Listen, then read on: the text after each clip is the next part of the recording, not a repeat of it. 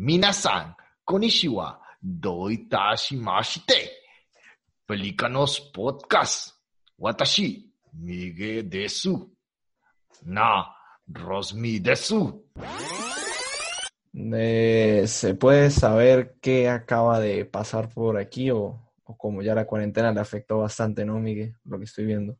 Bueno, No, lo que, lo que pasa es que la película de la que vamos a hablar hoy es una película japonesa y pues como cuando uno sale de ver una película de Rocky que está que se agarra coñazos con todo el mundo, yo salí que me hablaba japonés.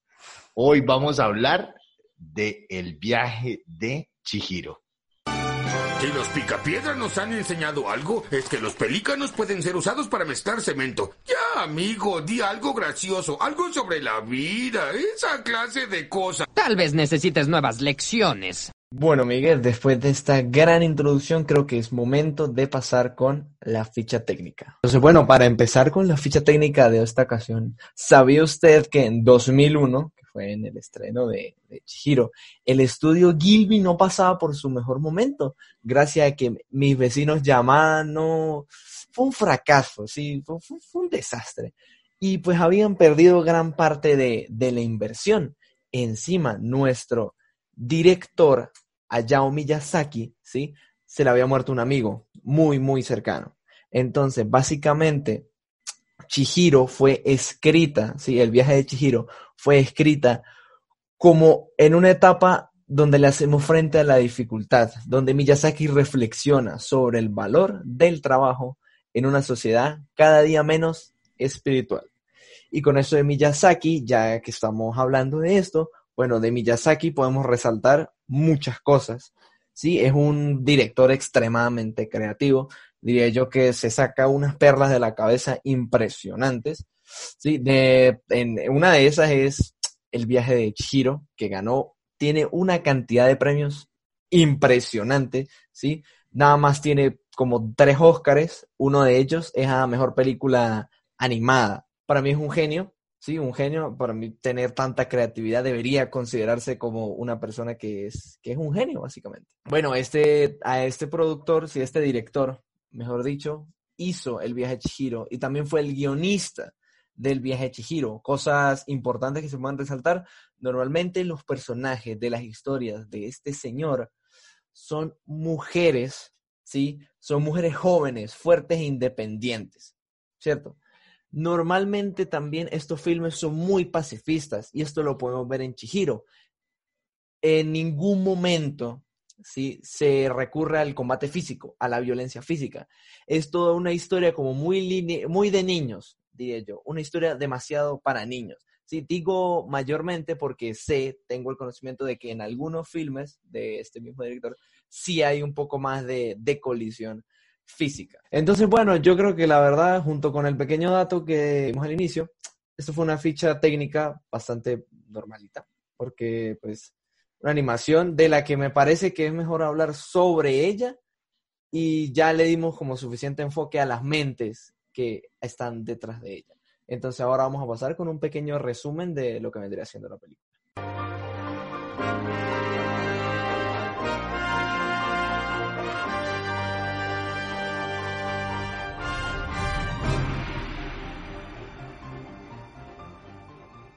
Bueno, Rosmi, esta historia da inicio con una culicagada malcriada muy consentida y hasta bien fastidiosa. Una china llamada Chihiro, al cambiarse de ciudad con sus padres, que llegan a su nuevo lugar más perdidos que el hijo de la llorona y cogen por un camino desde donde ven a lo lejos lo que parece ser su nueva casa. Ahí agarran por lo que parecería ser un cementerio más que un pacífico bosque, pero como siempre, el cucho de uno, terco, nunca, eso nunca pasa en la vida real. Hagámosle que eso no pasa nada frescos, yo no estoy perdido, le mete la chola a fondo y arrancan a introducirse al bosque. Acto seguido pasa lo que debía pasar. Quedan más perdidos que sorda en un tiroteo y los detiene una roca de dos caras que metros adelante tiene una especie de túnel como de estación de metro bien vieja. Y uno ahí tiene esa sensación como de película ochentera de que los tipos se van a una cabaña y de repente uno se queda solo y uno dice como que no, no entres ahí. Y luego entra y lo matan. Así mismo pasa en ese punto y uno sabe que algo malo va a pasar. Uy, sí, esas películas viejas que uno decía, por favor, por favor, no entre. Puta, lo terminaban matando. Ese, ese era el que terminaban matando siempre en el baño que queda con los calzones abajo. Aunque Chihiro no estaba de acuerdo en entrar inicialmente, lo hace por no quedarse sola y llegan a un pueblo desolado viejo, simplemente guiados por el olfato del papá. Me sentí como, no sé, en ese momento como viendo a Winnie Pooh cuando llegaba y se, se frotaba la pancita y decía, siento la miel cerca, lo siento en mi pancita. Luego aparece tremendo banquete, nadie que lo cuide. Y el papá, como siempre, relajados todo que yo pago, arrancan a pregarse tremenda tragada de vainas que uno ni sabe qué se están comiendo. Unas ahí como perdices que era lo medio sano que se veía y apetitoso, Mientras tanto, la niña se va a dar por ahí a dar una vuelticilla y deja a los papás solo pegándose tremenda tragada. Y se encuentra con un muchacho que le advierte que debe pirar de ahí que da miedo a la velocidad de la luz porque se le va a hacer de noche y después paila, F, ya no se van a poder ir. Bueno, Rosny, y es donde ella se devuelve y ve a sus padres que se han convertido en dos asquerosos marranotes. Al ver esto, prende carrera para donde habían dejado el carro con tan mala suerte que lo que en un principio parecía una quebradita, ahora es un lago y vuelve a aparecer el parcero que dice que se llama Haku y que si se quiere quedar ahí le toca comer algo de ese mundo. Y es ahí uno donde dice como así, pero, pero, pero, pero, como así que algo de ese mundo, no estamos hablando del mismo mundo, no habíamos quedado, no sé, me sentí desubicado porque no sabía qué puta era lo que yo estaba viendo. Bueno, después él la lleva con Kamashi, un man que parece una araña medio rockstar y le pide trabajo, porque para quedarse ahí ella debe trabajar. Y él la pone a echar unos carbones que aparentemente para unas arañitas que no sé si eran hollín o eran polvo o qué carajo eran, pero pesaba un poquitico. Aún así, para la pobre Chihiro se veía como si eso pesara 5 kilos. Ahí es donde aparece Lin, quien la llevaría a su primer encuentro con la bruja Yuaba, quien no puede refutar en darle trabajo a nadie, pero le advierte que le va a dejar lo peorcito y que una queja y la vuelve marrano, además de cambiarle totalmente el nombre y de ahora llamarla Zen. Le explica que ella está en un spa para espíritus y dioses. El caso es que esa Chihiro la rechazaba el personal por el olor humano más que un negro en la Alemania nazi y Lin, quien al principio se mostró reácida, termina siendo súper pana y mega del parche de esta Chihiro. Ya al día siguiente, con ropa de batalla y lista para camellar, las palabras de Yubaba fueron ciertas. Les dejó la tina más grande para limpiar, llena de matas, barro y quién sabe qué más animalejos. Ahí en ese mismo instante aparece un ser igualitico al Pokémon Mog. Yo no sé si lo recuerdan de los 150 Pokémones clásicos. Era ese morado que era venenoso y que para mí fue donde se inspiró Hayao Miyazaki, que después de bañarlo varias veces, termina siendo el espíritu del río, quien en recompensa deja pepitas de oro en el suelo y le deja a nuestra valiente heroína un pastel herbal. Eso sí, cabe resaltar que acá a lo que tenga que ver con el río lo muestran siempre como un dragón. Ya por este punto ha hecho algunos cameos, un personaje que le llaman un sin cara quien inicia regalando pepitas de oro y empieza a comer más que un gato con dos casas, pero siempre sintiéndose vacío e intenta hasta comprar la amistad de Chihiro con mucho, mucho oro. Pero no todo se puede comprar en esta vida con dinero, y menos la amistad.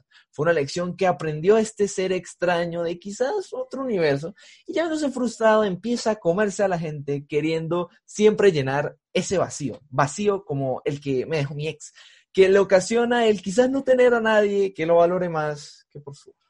Romar, ella no te ama. En ese instante, Chihiro se mete como una apartamentera del norte de Bogotá, bien experimentada en la habitación de Yubaba, y se encuentra con un bebé que insiste que se queden a jugar. Pero Chihiro, despertando el séptimo sentido de los caballeros del zodiaco, descubre que hay un dragón que están atacando unos papelitos en forma semi-humanoide, y es Haku, su querido amigo, ayudante y protector. Así que decide ir por él. Bueno, Miguel, me parece un dato interesante resaltar que aquí utilizan la percepción del dragón chino, no del dragón americano, por una manera de, de decirlo. Ya que el dragón americano es más como una tuteca gigante con alas, que escupe fuego y tiene así como escamitas. Mientras que el dragón chino es este tipo de dragón como alargado, con bigote que parece que volara como por arte de magia. Bueno, en ese momento uno de los papeles que ya ha venido adherido a la espalda de nuestra protagonista se transforma en un medio holograma de la hermana gemela de esta bruja Yuau, llamada Zeniba, quien transforma al niño, su sobrino, en un ratón, en como un hámster todo regordete, parecido a los de Fuerza G, pero gris. Sí, Y- estaba bien, bien bonito. Sí, todo abrazable. Y a estas cabezas trillizas verdes que yo nunca les encontré ni pies ni cabeza. Ah, en-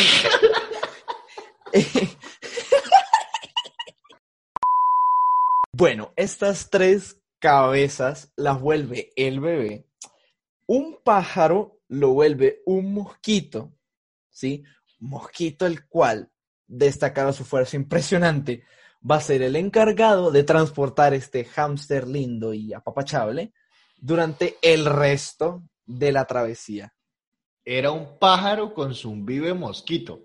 Era como un enrase. Aún así, el dragón, muy mal herido, recibe una parte del pastel herbal que al parecer es mejor que el caldo del sancocho del primero de enero mezclado con las esferas del dragón, porque de una pararon al lobo dragón y volvió a su forma humana, pero enfermito, claro está, ¿no? Porque pues, venía bien herido. En ese momento, Chihiro decide ir a donde Zeniba, a devolverle el sello que le había robado este jovencito, manos rápidas del Haku, para que lo pueda salvar y lo pueda ayudar y lo deje uno a Luego va y ayuda a el Sin Cara, le da parte de este pastel mágico revolucionario de Herbalife que cura hasta el coronavirus COVID-19, el cual guardaba para sus papás. Y después de pegarle una correteada arrechísima y vomitar absolutamente todo lo que se había comido, se parecen a mis amigos en las fiestas, termina pegándose al combo de forajidos de estos cowboys para ayudar a Haku. Al llegar donde Zeniba, la cuchita, que es todo bien, súper amable, le regala hasta una liga mágica que le va a dar protección. Devuelven el sello, ayudan a Haku, y ella y el pájaro mosco y el hámster ese con obesidad mórbida se devuelven a rescatar a los papás de Chihiro, quien tiene que pasar una última prueba para poder liberarlos de la maldición, y es reconocerlos entre 10 lechones.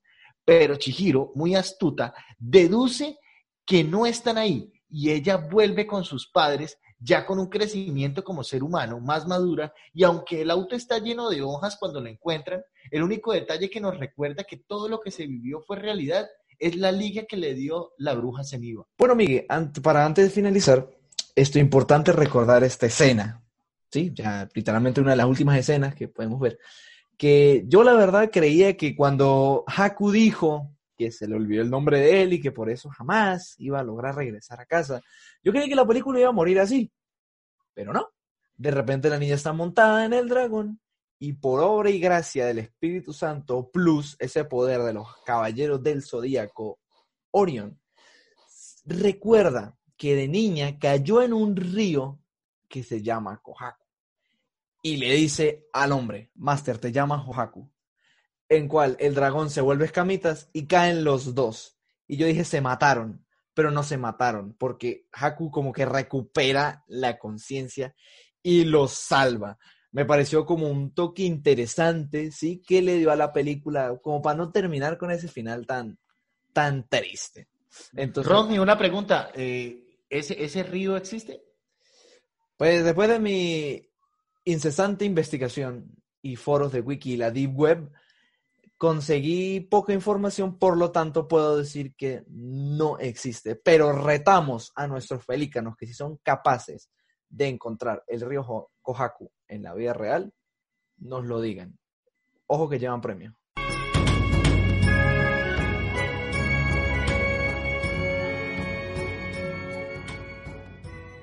Bueno, Rosmi, ¿cuál es la escena que más le impactó? Bueno, Miguel, la verdad fue la escena donde convierten a los papás en marranos. Y es porque nosotros, la película nos lleva así como todos tranquilitos, como que estuviéramos escuchando jazz. Y de repente entra esa escena donde sale tremendo puerco y es como pasar a escuchar rock mezclado con metal, cortavenas. Y fue todo como que muy impactante y fue un golpe y fueron giros y ver a Chihiro corriendo. La verdad fue como un cúmulo de emociones demasiado fuerte. Pero si pudiera seleccionar una escena de la película que me impactó a decir, wow, sería esa, de cuando convertía a los papás en, en cochinos, en marranos, en cerdos. Entonces, Miguel, ¿usted alguna escena le llegó a impactar? Sí, a mí, a mí, me impactó bastante cuando Chihiro le dio el pastel herbal al Sin Cara.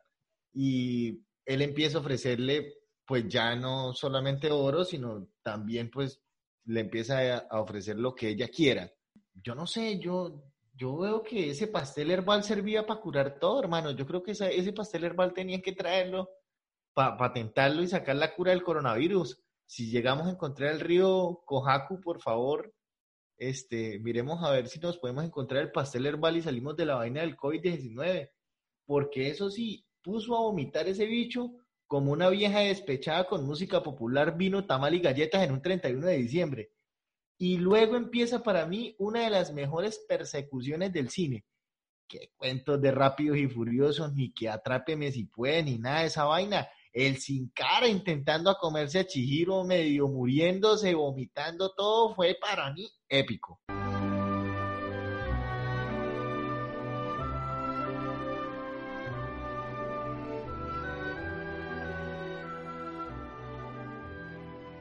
Bueno, Miguel, ahora, para usted, ¿Chihiro de verdad tuvo un crecimiento personal? Primero, señalemos que nos habla la RAE o la Real Academia de la Lengua Española, señala tres usos del término madurez. Un cierto estado de las frutas, el juicio prudente o sensato, y la edad de un individuo que disfruta plenamente de sus capacidades y que todavía no ha alcanzado la ancianidad. En base a eso, yo pienso que Chihiro sí mejoró el juicio porque se volvió más prudente, fue más sensata en base a eso. Y, hay que nombrar que, en el viaje de Chihiro eh, es un enorme fresco imaginario a lo tradicional que veníamos acostumbrados a todo lo que nos llegaba de allá de Japón, supercampeones, Caballeros del Zodíaco, Dragon Ball, porque nos muestra otra historia de cómo piensan y sobre todo cómo piensa Hayao Miyazaki, que es muy tradicionalista con la animación. Y en ese imaginario tradicional coexisten los kamis y los yokai, ¿no? Que son como los dioses y los semidioses. Y los primeros pues hacen referencia a entidades provenientes del sintoísmo, que, son los equivalentes a lo que conocemos como las deidades, que también pueden significar el poder de los elementos propios de la naturaleza, como nos pasó con el dios del río. ¿sí? Y los segundos son criaturas entre demonios espíritus de naturaleza cambiante y mágica. Criaturas cuya concepción gráfica es enteramente imaginación de Miyazaki. Y es que uno, durante toda la película, fueron demasiados personajes. O sea, uno no para de ver cómo construye y construye y construye personajes que quizás no van a tener ninguna relevancia en la historia, pero eran espectaculares a la hora de ver una babosa moviéndose, los pollitos bañándose, los eh, muñecos estos que tenían como una como un papel en la cara, bañándose en las tinas extendidos, ya sin la bata. Para mí, darle una forma definida a eso es darle la encarnación a las fuerzas de la naturaleza y así como él lo, le gusta hacerlo o lo ha hecho en otras películas, lo hizo en esta, encarnando, por ejemplo, árboles, piedras, plantas o en este caso, pues ríos. Bueno, la verdad, en este punto sí hay una discordancia entre su persona y yo. Y es que básicamente yo sigo viendo a Chihiro como una carajita que dice, me está yendo mal, lloro. Y ya. Es cierto que se ve como intenta resolver las cosas, pero nunca se ve como esta madurez de llorar no sirve para nada, ¿para qué me pongo a llorar? Sí, y se lo dijeron todo el tiempo, tú eres una niña llorona, tú eres una niña, una niña de papi, ¿qué tal? Y nunca vi ese giro, o no sé si le faltó ponerlo de como que yo soy, yo puedo, y, y como lo dije anteriormente, llorar no me sirve. Entonces para mí no fue como que creciera ni madurara sino como que la experiencia le llevó a comprender más que valorara lo que tenía cuando lo tenga y no cuando lo pierda. Es como un poquito difuso este mensaje que nos quiere transmitir, pero para mí no maduró, sino que sintió que le hacían falta a los papás y esta fue como la motivación principal que la llevó a ella a tomar y a embarcar esta aventura, sin hablar de lo que no podía faltar, ¿sí? Que es el pedazo romántico. O sea, yo me podía esperar muchas cosas de esta película, empezando porque las personas eran ranas, los hombres eran ranas, no sé por qué los hombres eran ranas, ni algunas mujeres eran normales y otras también eran ranas. Pues yo me podía esperar mucho, pero amor, romanticismo en serio. Yo no me esperé la lagartija asada, que fuera el bocado más preciado de todo el universo del, llamémoslo, multiverso de Chihiro. Porque parece ser que esa, esa lagartija asada equivale como a 100 millones de pepas de oro. Pero déjeme decirle que para mí un murciélago asado, ahí hubieran puesto un murciélago asado. yo, yo... cuando, cuando usted habló de la escena de lo de la vaina esa de que estaban comiendo como en el mercado y eso, yo me sentí como, como, como si hubieran calcado la escena de los mercados de Dusan comiendo murciélago. Bueno, ya para concluir, Chihiro nos habla de esta crisis de valores de la sociedad moderna y de la esperanza en el futuro a través de los auténticos héroes, que ya no son los que tienen un don especial como los de Marvel, sino los que, como en el caso de Chihiro, no se rinden ante las adversidades.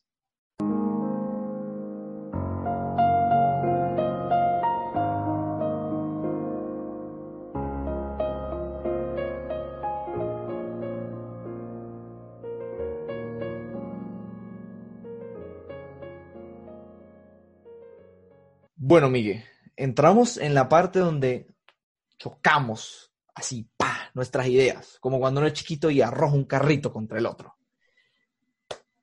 Deme su calificación de la película. 10. Para mí, esta película tiene tantos significados, tiene tantas, tantas maneras de verse, desde una manera oscura, desde una manera de un sentimiento negativo, como que hubiese podido pasar, como que no hubiese podido pasar, como en un trasfondo mágico. Realmente para mí es una obra de arte, es una obra maestra, es una película que no envejece mal y si me va a preguntar, que yo sé que me lo va a preguntar más adelante, si me la volvería a ver, me la he visto ya 14 veces y me la volvería a ver una quinceava. ¿Qué comes que adivinas, Miguel? Y usted, cuénteme. Deme su calificación, por favor. Bueno, Master, aquí también hay un choque de ideas. Es que la verdad, yo le pondría un 6. Y es que resulta que para mí esto de las 7800 probabilidades es como buscarle el millón veinte patas al gato. Para mí una película lineal, que es una película animada, es entretenida, ¿cierto? se los anticipo, la volvería a ver. Me gustan las películas animadas, las películas entretenidas, ¿sí? Yo sí la volvería a ver una y mil veces, pero la calificación de 6 no cambia. Para mí, me, faltaron como más picos, como más emociones, como más vivir el momento. O sea, es, ah, es animado, lo pueden explotar más desde mi punto de vista. Entonces, eso, 6, muy lineal, para mí este uso del romanticismo entre Chihiro y Hakuko Hakurrio, que yo, no sé, me podía esperar que fuera un niño muerto, algún amigo de la infancia de Chihiro que murió se perdió, pero no, es un río, o sea, la significación de un río. No sé, me pareció muy raro, la verdad. Pero eso, seis, muy lineal, para mí el romanticismo está de más, le faltaron picos, argumentar, o sea, por guion no puedo decir nada, es una obra maestra. Pues en el guion, solamente en el guion. De resto, para mí le faltó por todos lados. Seis, pero sí la volvería a ver.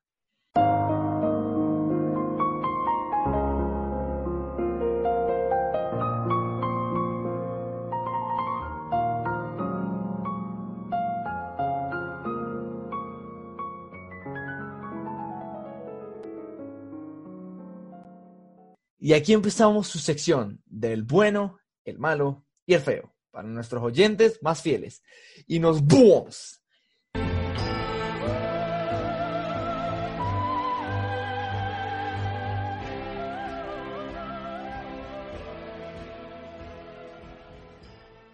Iniciamos desde Marvel, quienes rumoran que los X-Men van a estar de vuelta en la nueva película de los Eternals. Desde Disney nos hablan de hacer el live action de la película de Atlantis, debido a que películas como Aquaman alias Aquabasura han podido recrear muy bien lo que es llevar un film debajo del agua. Disney se ve muy animado con esta cinta. Y es que si algo deben hacerle live action, yo espero que sea a esta película, que hasta secuela tuvo mala pero tú. Percy Jackson, esa franquicia de libros que se volvieron películas. Ahora los fans han pedido que lo vuelvan serie y ojalá lo hagan bien esta vez, porque quedó faltando pelo pa' moña con las dos películas pasadas, sobre todo con la última. Lo más sonado es el Zack Snyder Cut, que por fin se volvió oficial. Ellos lo traerán a la plataforma de HBO Go en el 2021. Por favor, quiero ver esto ver qué es de lo que hablan tanto y si de verdad es tan bueno, porque según no daba. Y se nos agotó el tiempo el día de hoy. No olviden seguirnos en nuestras redes sociales, en Facebook e Instagram. Pelícanos Piso Podcast. Twitter, Pelícanos P1. Estamos en todas las aplicaciones de música, como Spotify, Apple Podcasts, Google Podcasts, Spreaker, TuneIn y YouTube. De hecho, si usted consigue una aplicación de reproducción de podcast donde no estemos, lleva premio, el cual es Pacha, el gato de Miguel.